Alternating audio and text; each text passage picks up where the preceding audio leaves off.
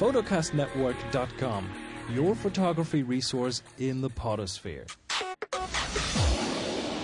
photocastnetwork.com.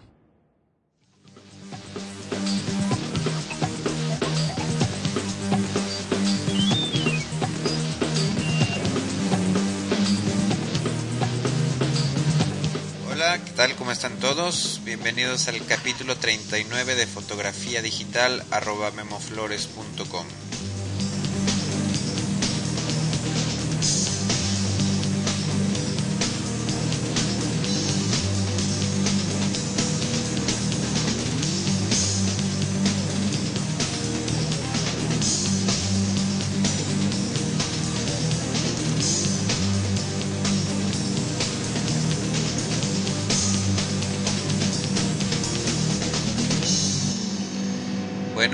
bienvenidos a este taller en línea sobre fotografía digital. Eh, mi nombre es Guillermo Flores y pues este es un podcast dirigido a estudiantes de fotografía digital, a aficionados entusiastas y a fotógrafos amateurs. Eh, les quiero recordar que el promocional que escuchamos al principio es un, promocio- un promocional de una red de podcast eh, sobre fotografía digital y en donde bueno pues pueden encontrar más programas como este solamente pues que están en, en inglés y en alemán. Entonces para los que hablen alguno de estos idiomas bueno pues pueden aquí encontrar mucho más información sobre cámaras etcétera no Eh, pueden visitar la página es forocastnetwork.com para más información bueno, pues el tema del día de hoy, del día eh, capítulo 39, es el tema de ruido digital. En el capítulo 5 eh, recordarán que hablamos sobre el ISO o la sensibilidad de nuestro sensor en nuestra cámara digital. Hice por ahí unas fotografías de ejemplo para que pudieran distinguir las diferencias entre fotografías tomadas con diferentes valores de ISO para ese capítulo 5. Eh, en estas fotografías eh, podían apreciar, o bueno, pueden apreciarlas, las pueden volver a ver. Eh, va a haber seis fotografías de la misma escena tomadas con diferentes valores, desde un ISO 100 hasta un ISO 3200. Eh, en la fotografía que se tomó con, con un ISO 3200, eh, que es la foto número 6, podemos apreciar claramente eh, lo que es el ruido digital, ¿no? En caso de que por ahí no tenga muy claro lo que es el ruido. Entonces, bueno, estas eh, fotos fueron tomadas para como ejemplo del capítulo 5 y las pueden encontrar en la liga eh, para el capítulo 5 y bueno también en el capítulo del, en el capítulo del día de hoy voy, voy a poner la liga a estas fotografías. Eh, ya saben la página del podcast es memoflores.com diagonal podcast y ahí es donde van a encontrarse eh, un link a, todos los diferentes capítulos y a las imágenes de ejemplos. Eh, si no están cerca de sus computadoras en este momento y bueno pues no, no tienen muy claro no saben lo que es el ruido digital pues vamos a imaginarnos eh, es una fotografía de una alberca. Eh, el piso que rodea a la alberca es un piso pues, de cemento normal de color gris pero debido a que esta foto fue tomada con un ISO 3200 eh, en el piso se ven pues grandes puntos eh, de colores verdes y, puntos de color rojo principalmente verdes y rojos. Eh, para mi gusto bueno pues esta foto es, es inutilizable debi debido a la cantidad eh, de ruido que, que, tiene no debido a la poca calidad que tiene. Y esto bueno pues les digo es debido a a que se utilizó un ISO, ISO 3200 para esta foto. Entonces, bueno, pues el ruido digital viene a ser un problema que tenemos eh, cuando forzamos el sensor eh, de nuestra cámara a que pues a que se convierta eh, que se haga más sensible, valga la redundancia, ¿no? Este problema, pues bueno, no es nuevo, existía cuando, cuando utilizábamos el negativo, ¿no? Por ejemplo, cuando utilizábamos eh, película más sensible, de por ejemplo un ISO 800 o ASA 800 que también se le conocía, bueno, pues teníamos el problema de que obteníamos fotos eh, con mucho grano y bueno, pues le llamábamos eh, a las películas de ISO elevado, pues siempre decíamos o estábamos acostumbrados a decir que estas películas pues abrían mucho el, el grano, ¿no? La película eh, de ISO 100 o, o de ISO menor a 100 pues se le comercializaba y se le conocía como como película de grano fino. Entonces, eh, pues bueno, esto no es un problema nuevo y es un problema que, que ha existido este, desde que empezó la fotografía, ¿no? La sensibilidad estándar que, que manejo yo y bueno, pues que recomiendo que, que todo mundo utilice, eh, pues es el, ISO 100, porque pues con este valor eh, obtenemos fotografías con mayor calidad, eh, fotos más limpias, sin ruido.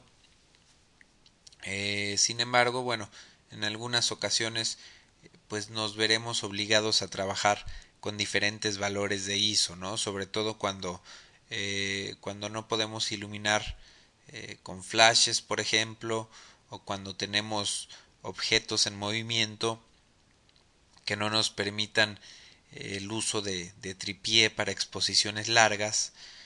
Eh, pues bueno, en estos casos eh, intento siempre obtener eh, resultados. pues no sé, intento con un ISO 200 primero, ¿no? Si de repente no obtengo los, los resultados que busco, bueno, pues pruebo con un ISO 400 o a lo mejor intento con un lente más luminoso, un lente que tenga eh, que pueda utilizar un diafragma de F2, de F1.8, de F1.4. Eh, intento utilizar eh, lentes con estabilizador de imagen que me permitan bajar más la velocidad un, un, poquito y bueno solamente en casos en los que no pueda bajar ya más la velocidad de obturación o en situaciones donde no pueda abrir más el diafragma de mi lente o utilizar más potencia en mi flash o en mi equipo de, iluminación o, que no le pueda subir de intensidad a la luz ambiente, bueno, pues solamente en estos casos necesarios recurro al ISO 800, ¿no? Eh, en el caso de las cámaras que yo utilizo, eh, ya saben que, que, soy chico Canon, eh, la, utilizo actualmente la Rebel XT y la EOS 20D, pues he notado en estas cámaras que puedo trabajar eh, sin problemas con imágenes tomadas con ISO 100, con ISO 200 y hasta 400. Eh, las fotos que tomo con, con, un ISO 800 o más, bueno, pues requieren un poco de tiempo en el, en el post proceso. Se pueden utilizar, las he utilizado, pero bueno, requieren de un poquito de atención en postproceso. Eh, afortunadamente, pues existen bastantes, bastantes opciones para reducir el ruido de nuestras fotografías. Bueno, pues a continuación les voy a compartir por ahí algunas técnicas y algunos consejos que, que utilizo yo para, para reducir el ruido, ¿no? Eh, pues como les he venido diciendo capítulo tras capítulo, eh, siempre, pues ya saben que les recomiendo que sus fotos sean tomadas en formato RAW. De esta manera, bueno, pues les será más fácil quitar el ruido digital en, en caso de, de, que lo, de que sea necesario pues quitarlo, ¿no? Eh, les recuerdo que yo utilizo el Photoshop CS2 y en el cual viene eh, el, pues un plugin, el Adobe Cámara RAW, eh, para procesar los archivos RAW. En mi caso particular, bueno, pues me gusta descomprimir mis archivos RAW sin ningún filtro de reducción de ruido. Este plugin que les comento, el Adobe Camera Raw, tiene una opción de reducción de ruido, pero a mí me gusta procesar mis imágenes sin este filtro, ¿no? La razón de esto es porque en ocasiones no es necesario reducir el ruido en toda la fotografía, ¿no? sino solamente en ciertas zonas. Eh, un caso muy común es cuando tomo fotografías de pasarelas con poca iluminación y bueno, pues me veo forzado a utilizar eh, ISOs elevados, ¿no? Como, como ISO 800, por ejemplo. Entonces podría tomar este tipo de fotos. Eh, también tendría la opción de tomar este tipo de fotos con un flash eh, un flash externo un flash sobre mi, sobre mi cámara en, en modo automático y bueno pues utilizar un, un ISO 100 ¿no? para evitarme eh, cualquier tipo de problemas con el ruido no pero bueno la verdad es que eh, no me gustan para nada las fotografías de pasarelas tomadas con, con flash arriba de cámara no porque por ahí aparece una sombra muy desagradable, ¿no? Pero bueno, nos estamos desviando un poquito del tema, ¿no? Prefiero tomar este tipo de fotografías eh, de pasarela con la luz ambiente, ¿no? entonces, bueno, eh, en caso de, que cuando tengo estos archivos y necesito eh, tomar, más bien hacer una impresión de alta calidad, y esta foto que por ejemplo tomé con, un ISO 800 bueno pues primero que nada eh, la analizo eh, para ver qué técnica me conviene más utilizar para quitar el ruido no para ver eh, en qué partes tengo mayores problemas pues simplemente analizar toda la foto no meterle un buen zoom al 100 al 200% más bien al 200 o al 300% en ver las diferentes eh, partes de la foto, la, la cara de, de, la modelo, la ropa, el fondo de la pasarela, en fin, analizar la, la fotografía, ¿no? Y, y ver qué, qué, qué notamos de, de, ruido o de defecto en esta, en esta imagen, ¿no? Eh, uno de los problemas eh, de este filtro que viene en el Photoshop, eh, pues es que suaviza bueno, al reducir el ruido, me da la impresión de que suaviza los colores de algunos contornos, particular y especialmente los en los tonos rojos. Por ejemplo, el blanco de los ojos eh, se contamina de un rojo que me da la impresión de que proviene del, del mismo párpado, de, de todo toda la piel que rodea al ojo, ¿no? Entonces, bueno, la parte blanca del ojo queda como contaminada. Em, en muchas ocasiones también podemos perder el detalle de la ropa, eh, dependiendo de la textura y los colores de, pues de, la, de las prendas.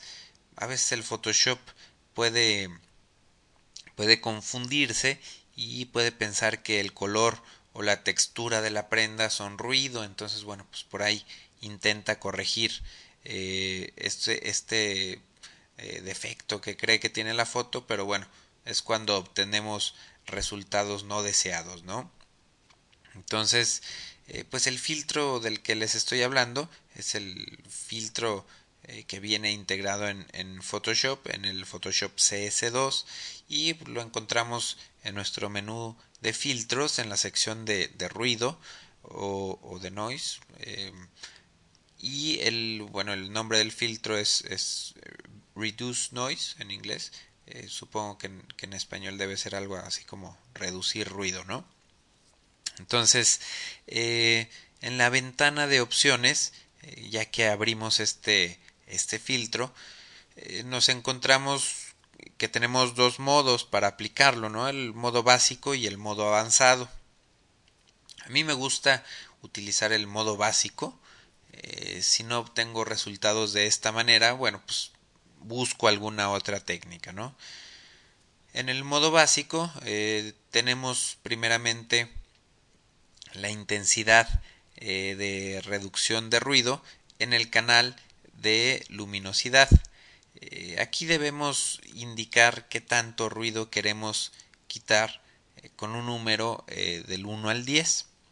Bueno, más bien del 0 al 10, ¿no? después podemos ingresar, ingresar perdón, el porcentaje de detalle que queremos conservar.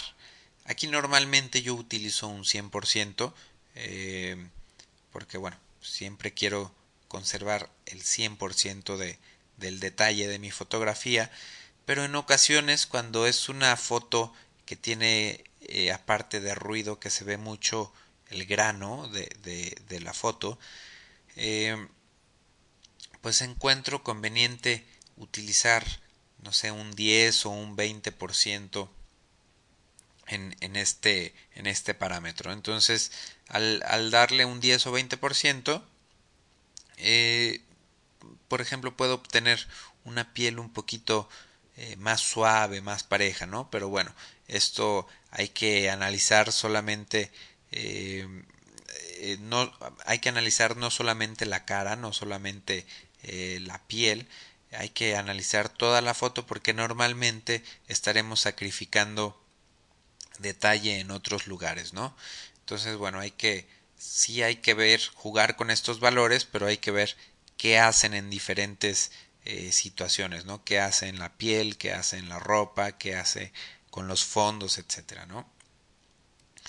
El tercer parámetro es el porcentaje de reducción de ruido cromático. Esto, bueno, es para todos los canales eh, en, en, general del, del RGB, ¿no?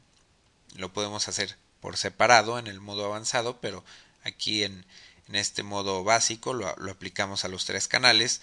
Y desde este filtro también podemos aplicar un efecto de, de detalle o, o, de sharpen además de reducir los efectos no deseados que causa la compresión JPG pero bueno para, para prefiero yo utilizar alguna de las técnicas que vimos en el capítulo 29 para estos fines, ¿no?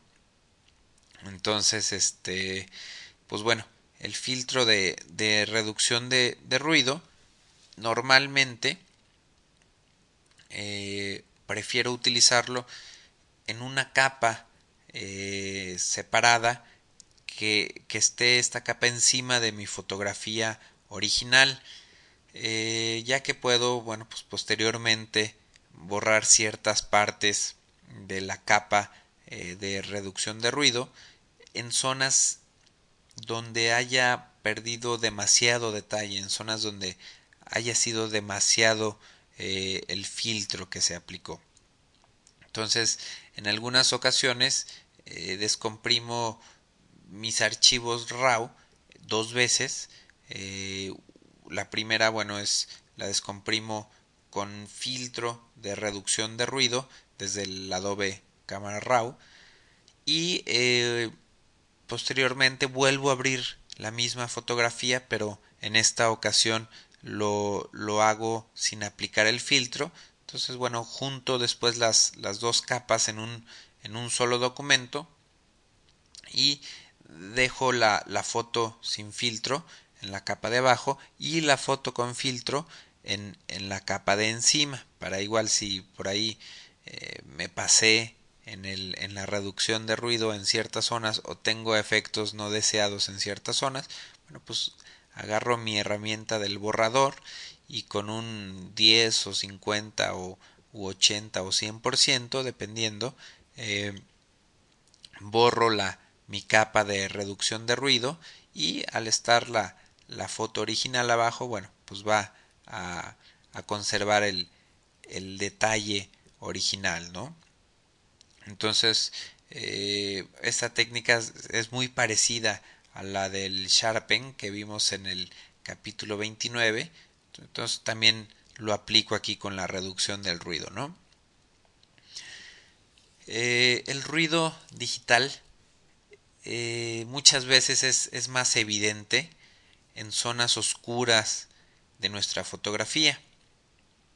Y en ocasiones una fotografía puede tener niveles aceptables de niveles aceptables de ruido en, digamos que en, la foto general eh, pero tener problemas más evidentes eh, en ciertos lugares solamente no en lugares específicos como por ejemplo puede ser pudiera ser en una blusa o en un pantalón negro no para corregir estas fotos eh, pues utilizo otra técnica en la cual hago una selección eh, pues que puede ser con la varita mágica eh, o con, con, una selección vía color range o, o, rango de color.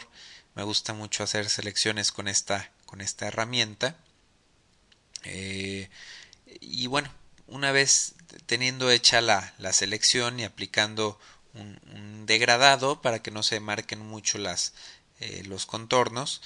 Eh, aplico, eh, aplico, abro mi, mi, ventana de reducción de ruido y bueno, le juego ahí con los valores, observando qué efectos causa en la foto y bueno, solamente aplico el filtro en, en, en, alguna sección en específico, ¿no? Entonces, bueno, pues de esta manera conservo la textura de la piel eh, y evito problemas eh, con los blancos de los ojos, ¿no? Eh, definitivamente, bueno, sin duda existen muchas, muchas técnicas más para reducir el ruido utilizando Photoshop. Hay técnicas bastante avanzadas, técnicas bastante complejas. a mí no me gusta utilizar técnicas tan complejas. Eh, me gusta irme por, por, lo sencillito y bueno, eh, la verdad es que me funcionan estas técnicas, ¿no? Eh, son las técnicas que principalmente utilizo y las utilizo solamente, como les digo, en casos necesarios en donde no tuve más opción que, que utilizar un ISO elevado, ¿no? En mi caso particular, pues yo diría que un 90% de las fotografías que, disparo eh, pues están tomadas con, con un ISO 100 yo creo que alrededor de un 4% están tomadas con, con un ISO 200 alrededor de un 3% con, con un ISO 400 eh, un 2% con un ISO 800 y bueno pues el resto eh, que ya es como un, un 1% eh, lo tomo con, con, un ISO 1600 o 3200, ¿no? Entonces, más o menos para que se den una idea de, de, de cómo, de cómo normalmente trabajo con, con estos valores de ISO, ¿no? Eh, la selección de ISO, del ISO también depende mucho de la aplicación que le vaya a dar a mis fotografías. Por ejemplo, si estoy seguro de que una imagen no va a tener ningún otro uso más que su exhibición en una página web, eh, pues bueno, entonces el problema del ruido se reduce considerablemente, ya que una foto tomada con, con una cámara de 6 megapíxeles eh, y reducida a un tamaño de, por ejemplo, 400 por 600 píxeles a 72 dpi, eh, pues bueno, no, no tendrá detalle suficiente para percibir el ruido, ¿no? Entonces, eh, en estos casos, pues pueden utilizar sin problema ISO 400 eh, o ISO 800, tal vez hasta 1600, ¿no?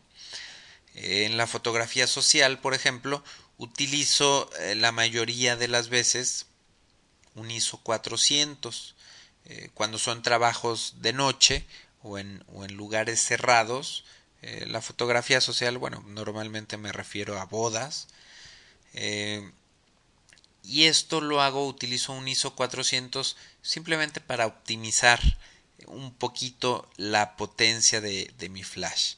Entonces, el, el, ISO 400, bueno, pues me va a causar un poco de ruido, pero como este tipo de foto social eh, las imprimo en un tamaño máximo de 4 por 6 pulgadas, pues bueno, en este tamaño de fotografías no, no es suficiente para apreciar el defecto de, del ruido en la foto, ¿no? Eh, para hacer una impresión de gran formato, eh, pues bueno, ahí sí es indispensable tener un archivo con niveles muy bajos de ruido. Eh, para esto, para lograr una foto sin ruido, para lograr un archivo, pues ahora sí que libre de ruido, pues es necesario tener un archivo con una exposición exacta, ¿no? Que la foto haya sido tomada eh, con los valores exactos de, de, bueno, de preferencia un ISO 100, este, con la, la velocidad exacta, el diafragma exacto. Entonces, de esta manera tenemos una exposición correcta. Eh, ¿Qué pasa cuando, por ejemplo, subexponemos eh, nuestras fotografías? Digo, en ocasiones intencionalmente o en ocasiones eh, que calculamos mal nuestra exposición y tenemos una foto subexpuesta, bueno, pues cuando corregimos esta fotografía, cuando, cuando la aclaramos, eh, pues tenemos el riesgo de, de que al aclarar esta foto, pues introduzcamos por ahí un poquito de ruido en, en las mismas principalmente bueno en, las zonas negras en las zonas oscuras no entonces aun cuando tomemos una foto con ISO 100 y que esté un poquito subexpuesta y tengamos que aclararla bueno también hay que considerar que vamos a tener problemas con, con el ruido.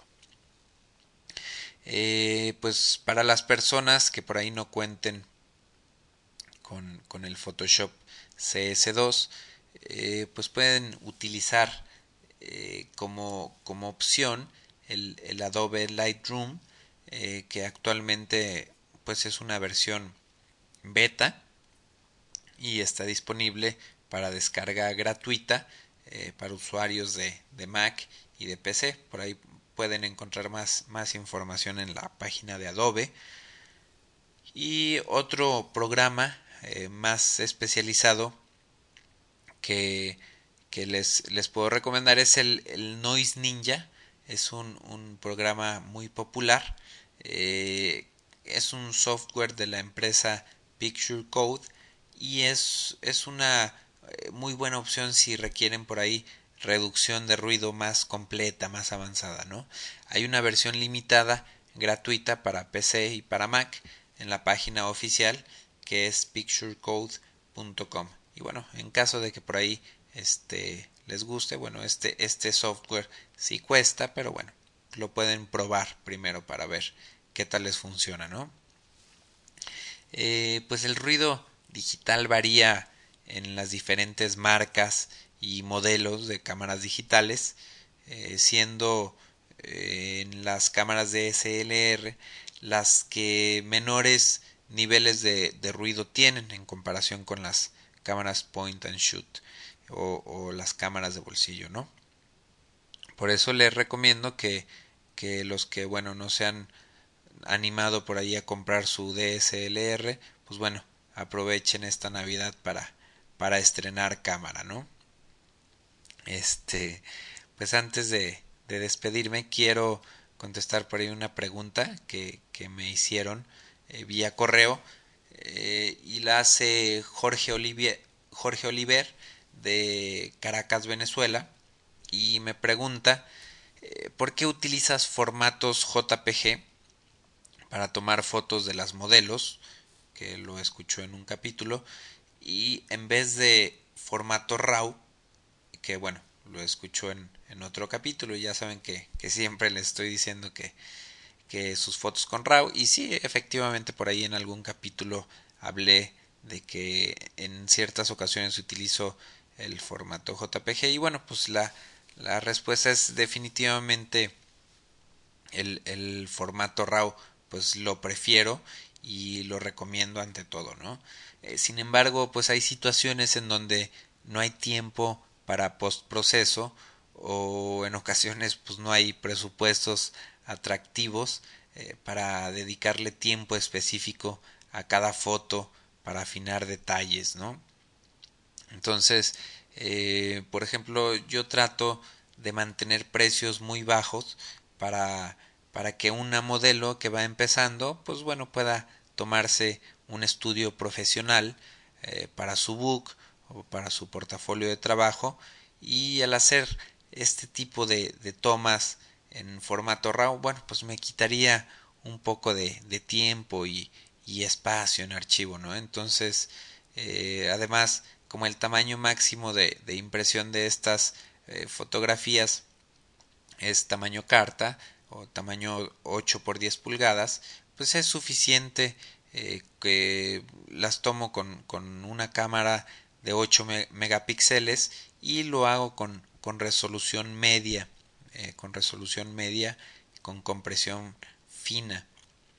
Y bueno, pues por último, también algunos modelos, bueno, van empezando, no han tenido experiencias previas con la cámara, entonces, eh, pues en ocasiones, bueno, normalmente tengo que tirar entre 80 y 150 fotos para escoger y entregar solamente 30 30 archivos, ¿no?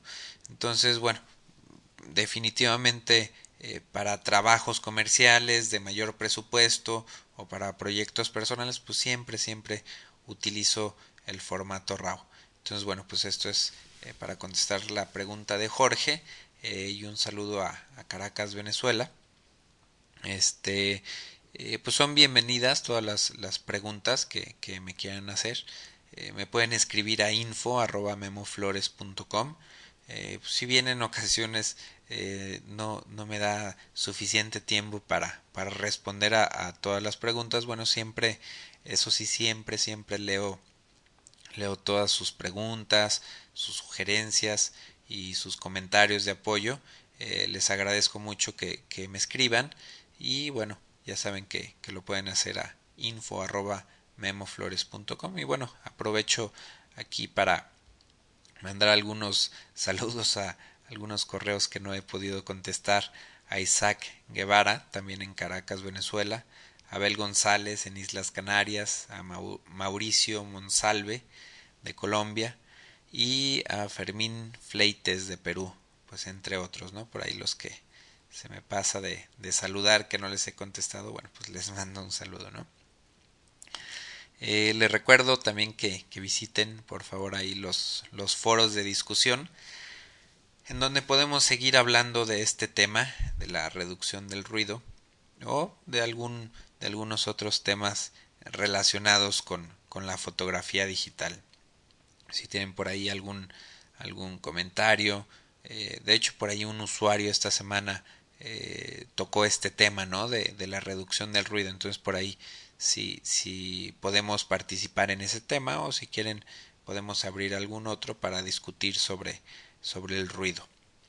Eh, me interesa también mucho que, que me platiquen cómo se enteraron de este podcast y lo pueden, bueno, me pueden contestar, me pueden decir esto en, en la sección del foro, de los foros de discusión, hay una sección que, bueno, se llama podcast fotografía digital arroba memoflores.com y hay un tema eh, titulado ¿Cómo te enteraste del podcast? Entonces, bueno, pues por ahí hacen clic y, y, ponen su, publican su respuesta. Eh, también encontrarán, hay una sección eh, dedicada a las sugerencias para futuros capítulos. Entonces, bueno, si tienen sugerencias, pues ahí también pueden poner qué les gustaría escuchar, de qué temas, ¿no? y también pues hay un espacio eh, para que compartan con todos los usuarios pues qué, qué equipo tienen cuál es el equipo de sus sueños que por cierto por ahí tengo que actualizar mi, mi respuesta en, en el equipo de mis sueños.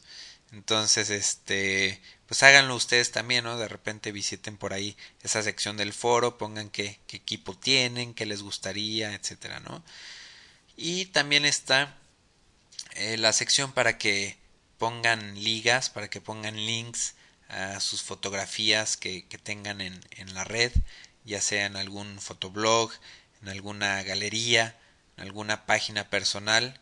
Eh, los que no tienen algún blog o alguna galería, bueno, pues a lo mejor en algún capítulo próximo vamos a, a ver algunas opciones, ¿no? Para, para que todos tengan su página en internet con sus fotografías, ¿no?